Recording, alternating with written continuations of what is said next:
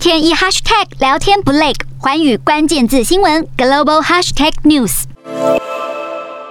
事件依旧持续发生。泰国五号在南部的东岛上就发现有五十九名洛辛亚人，并指称他们是在前往马来西亚的途中被人口贩子所抛弃。好，泰国警方表示，这群洛辛亚人已经被指控为非法入境，并可能在法庭受审之后被遣返回缅甸。而被抛弃的洛辛亚人告诉泰国警方，带领他们的船员将他们抛弃在东岛上，欺骗他们已经抵达马来西亚。而由于其实这个洛辛亚人在缅甸遭受严重的迫害，每年有成千上万的洛辛亚人，他们是冒着生命危险，在长达数月的海上偷渡中，穿越泰国海域抵达目的地马来西亚。而至于仍然待在缅甸的洛辛亚人，则会被剥夺公民的身份和权利。